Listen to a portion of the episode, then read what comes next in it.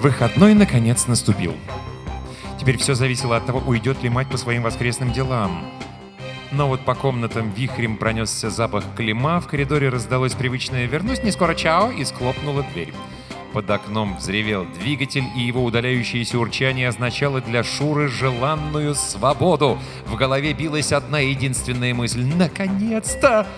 Последний взгляд в зеркало. Парик, платье, чулки, опять шов перекручен, сумочка, накидка. Кажется, все в порядке. Не забыть бы косметичку, а то в прошлый раз... Ах, вот она. Ну, вперед! Проскочить мимо отца незаметно не удалось. Как всегда, он возился на кухне, и его укоризненный голос застал Шуру у двери. В таких случаях лучше всего ничего не слышать. Фрррр, и цветастое шелковое облако вылетело за дверь. Отец хоть и недоволен, матери ничего не скажет, а это главное. В вестибюле за Шуриной спиной послышались быстрые шаги. Мужчина средних лет подбежал к двери, открыл ее и придержал, давая Шуре пройти. Потом вышел сам. Станция монорельса совсем рядом, но сегодня можно направиться в другую сторону, к стоянке аэротакси. В кошельке, правда, не густо, но для девушки это не проблема. Мужчины у стоянки расступились, и к Шуре подкатился толстый розовый коротышка, бывший первым в очереди. «Прошу вас, мадемуазель, вот как раз подходит такси. Позвольте подать вам руку. Пожалуйста, не ушибитесь, ах, эти низкие дверцы. Не трудно ли вам будет выходить? Это старая модель, у нее такие неудобные ступеньки. Может быть, вас проводить?» Ледяной взгляд, высокомерно вздернутый носик, выдержать паузу. Вот теперь можно благосклонно кивнуть. Бормоча что-то вроде «Счастлив услужить!» толстяк влез в кабину. «Простите за нескромность, куда вы направляетесь?» «В сады отдыха, пожалуйста». Розовый мужчина вздрогнул. Это было далеко и дороговато, но покорно набрал на пульте индекс садов и приложил к кассе свой электронный кошелек. В полете он, как положено, развлекал даму разговорами, хотя в его голосе проскальзывали угрюмые нотки. В садах недавно прошел дождь, и коротышка, спрыгнув прямо в грязь, принял Шуру на руки. Пыхтя он донес девушку до асфальта, за все это он получил сухое спасибо, после чего облегченно исчез. Перед дверью пришлось немного постоять. Правда, всего шесть ступенек, но не подниматься же в одиночку. Вдобавок дальше стеклянная дверь, а открыть ее своей рукой нет, это немыслимо. Впрочем, сзади уже раздалось шарканье подошв. «Иду, мисс, иду!» Эх, годы, годы. Раньше бы я побежал со всех ног. Позвольте. Сухие пальцы легли Шуре на локоть. Путь наверх был успешно преодолен, и старик, открыв дверь с поклоном, пропустил даму вперед. В полутемном кафе сидели одни мужчины, человек десять. При виде входящей пары все встали, а двое парней спортивного вида, вежливо оттеснив старика, повели незнакомку к лучшему столику у окна. Компания мужчин, сидевших там, мгновенно ретировалась. По дороге Шуре удалось хорошо отработанным небрежным движением сбросить с плеч накидку, и один из парней помчался с ней к вешалке. Второй изящно проделал обычный ритуал, отодвинул от столика стул, смахнул с него пыль рукавом белой рубашки, подвел девушку ближе к столу и подставил стул сзади. Шуре оставалось лишь согнуть ноги и сесть. Затем он осведомился, что желает фройляйн, и принес заказ с такой скоростью, что нельзя его было не поблагодарить. Хотя, если вдуматься, за что? Зардевшиеся от похвал парни отправились на свои места. Вино и жаркое были превосходны. Кофе-автомат мог бы сделать и получше, но Шуре не хотелось привередничать. Так приятно хотя бы в выходной расслабиться. Да, а почему бы не закурить? Справа и слева загрохотали стулья, тяжелые шаги быстро приближались.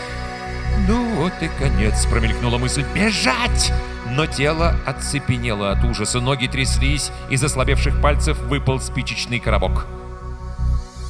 Подбежавший мужчина в форме полковника ловко поймал его на лету и поднес Шуре горящую спичку. «Нехорошо», Наставительно заметил он парню с испуганным лицом, подбежавшему после него. «Столько парней вокруг, они видят. Подумать только, девушка чуть было сама не прикурила. Плохо еще охрана смотрит, вот что я вам скажу. Над столиками нависла угрюмая тишина. Мстительный характер охраны галантности, почтительности и уважения был известен всем. Поэтому Шурин прощающий жест был воспринят с явным облегчением.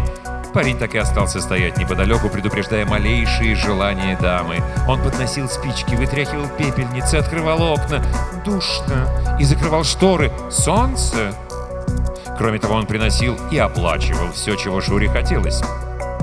Угадав неуловимые движения Шуриной спины, он отодвинул стул, подал девушке руку, помог подняться.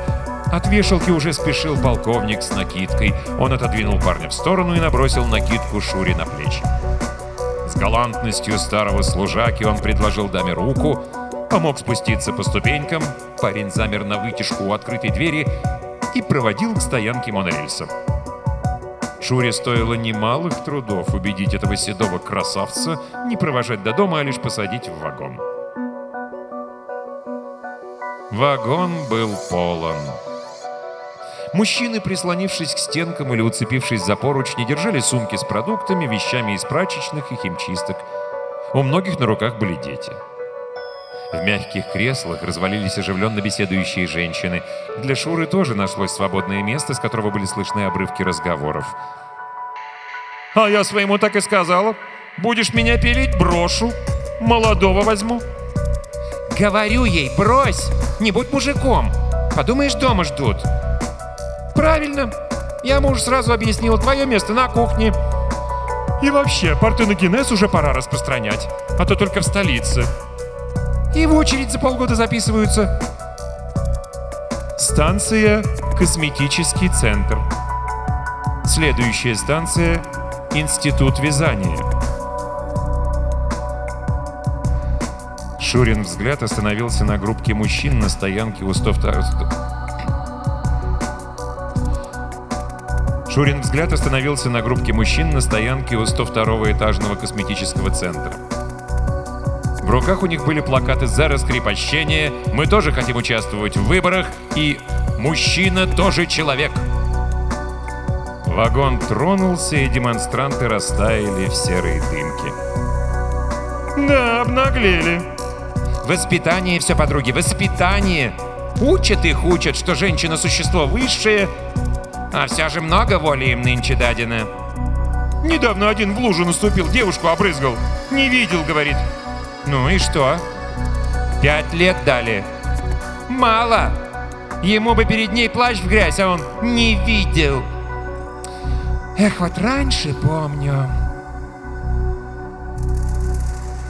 К дому Шуре удалось пробраться без приключений. Попалась, правда, компания полупьяных девиц с предложением пошататься по улицам, поприставать к мальчикам. Но, увидев, что идея не вызывает энтузиазма, девицы отстали, обозвав Шуру мужиком. Полагалось бы обидеться, но лучше скорее идти домой. Как еще мать встретит? Но все обошлось. Отец встретил Шуру у дверей и, приложив палец к губам, шепотом сообщил, что мать спит, вернувшись после воскресного преферанса, и просила не беспокоить.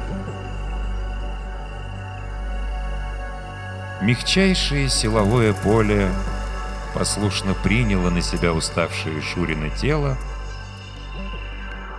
Выходной прошел прекрасно.